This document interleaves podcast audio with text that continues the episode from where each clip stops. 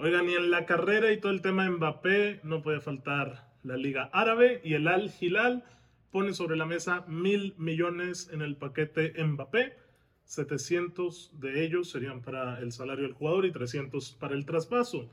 Esto está muy complicado que se dé por el pulso que hay entre Arabia y los cataríes. Sabemos que es complicado, pero ahí está el dinero que ya sabemos que le gusta a Kylian. Ay, es una oferta formal. Sí, eso sí. Si Mbappé no se va a Arabia, pues obviamente el PSG seguirá escuchando ofertas. Por ahí se habla mucho de que el Barcelona se podría reunir con la gente de París, pues a ver cuántas, cuántas suscripciones de Spotify les pueden dar a cambio de Mbappé. Y por ejemplo, otra noticia en torno es que el PSG tiene la postura clarísima y es lo que sabemos desde hace más de 15 días. O renuevas un añito más, papi, o te largas este verano. Es, es imposible que Mbappé se vaya gratis el siguiente año. Y hasta de ser posible, el PSG está dispuesto a banquearlo durante todo el año. Esto sería totalmente inaudito. Mm, yo creo que ya hay algo ahí, pues, posiblemente con el Real Madrid acordado, ¿no? Porque imagínense ver a Mbappé en la banca durante toda la temporada, de no creerse. Para estar al día, recuerden que, que el que nos está dando toda la información es Fabrizio Romano, cada 8 minutos sube la actualización de tema Mbappé. copy page, güey. Pues así lo hace, pero bueno, ahí están este, sus 10.000 fotos por día en las que nos da la información de Mbappé y lo más seguro es que todo explote en las siguientes semanas. Mbappé, tic-tac. Ya arrancaron los juegos de preparación de los equipos europeos, bueno, de algunos equipos europeos. Eh, en este caso se jugó el, Arsenal contra el United, donde eh, el equipo de Eric Ten Hag le ganó 2-0 al equipo de Mikel Arteta. Eh, se acabó el, primer, tiempo regular, 2-0.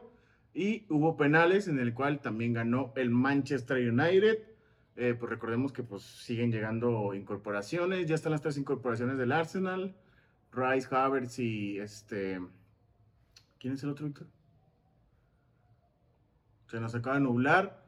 Ah, Timber. Este, entonces, pues bueno, el Arsenal pues ahí va. Es ese güey poco a poco. El United también, este, bueno, pues todavía no llega Onana. Pero pues ahí, ojito, ¿eh? Porque suenan grandes cosas para el equipo del el Manchester United. Y, si no me equivoco, hoy anunciaron su jersey de visitante, que la verdad está muy bonito.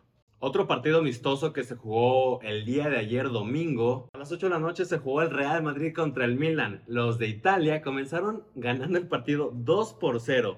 Y con, y con un enorme juego del halcón Valverde, el Madrid empató y Vinicius selló la remontada 3 por 2. Un día más en la oficina para los del Real Madrid. Y el sábado no se pudo dar el partido entre Barcelona y Juventus, ya que varios jugadores del conjunto blaugrana tenían gastroenteritis. ¿Qué caramba es la gastroenteritis, Supongo que algo. Andaban pedorros, güey.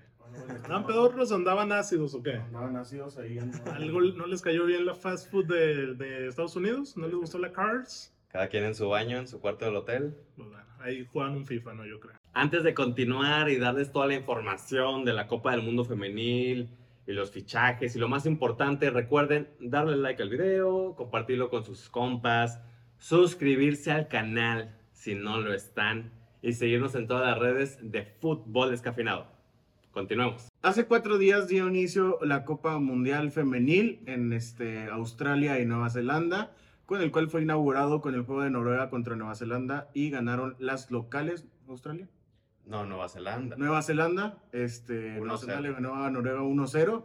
Recordemos que las vigentes campeonas son Estados Unidos. Bicampeonas. Bicampeonas. Oye, con razón me están llegando notificaciones de una aplicación a las 3, 2 de la mañana, güey. Son a medianoche y son en la madrugada los partidos. Así he visto. Hay que verlos, hay que verlos. Sí he visto TikToks que llegan de 3 o 4 de la mañana a los partidos. Oigan, y en la Copa del Mundo femenina, en los partidos más destacados, pues Italia le pegó 1-0 a Argentina.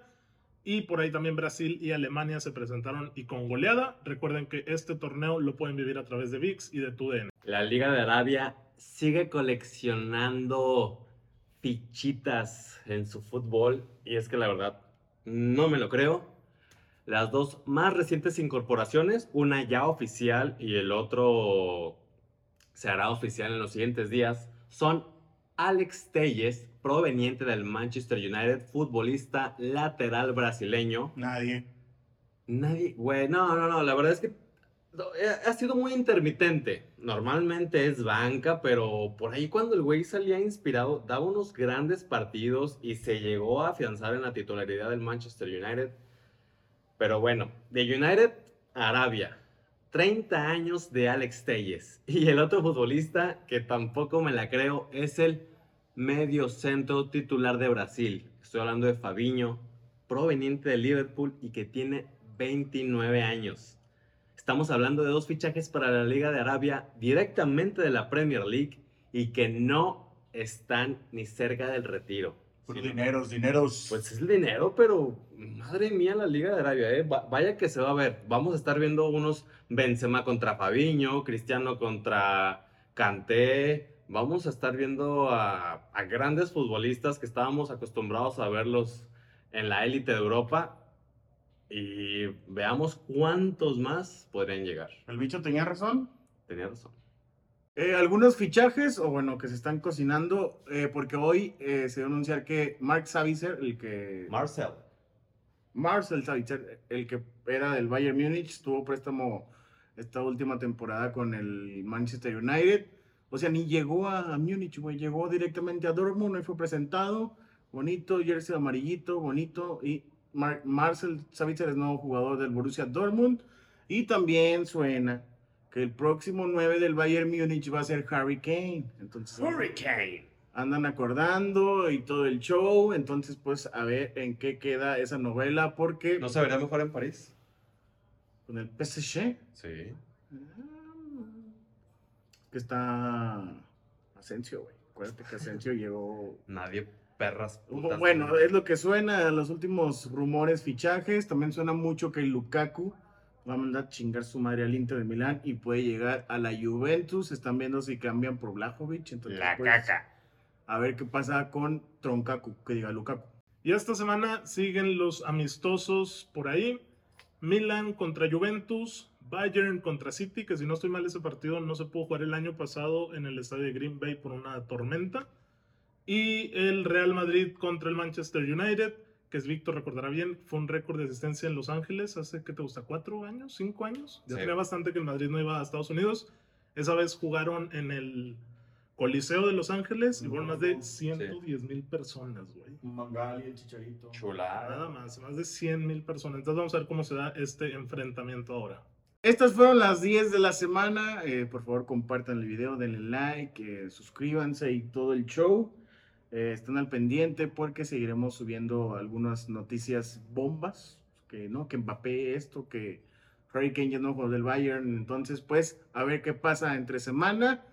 Y pues bueno, denle like, suscríbanse y compartan.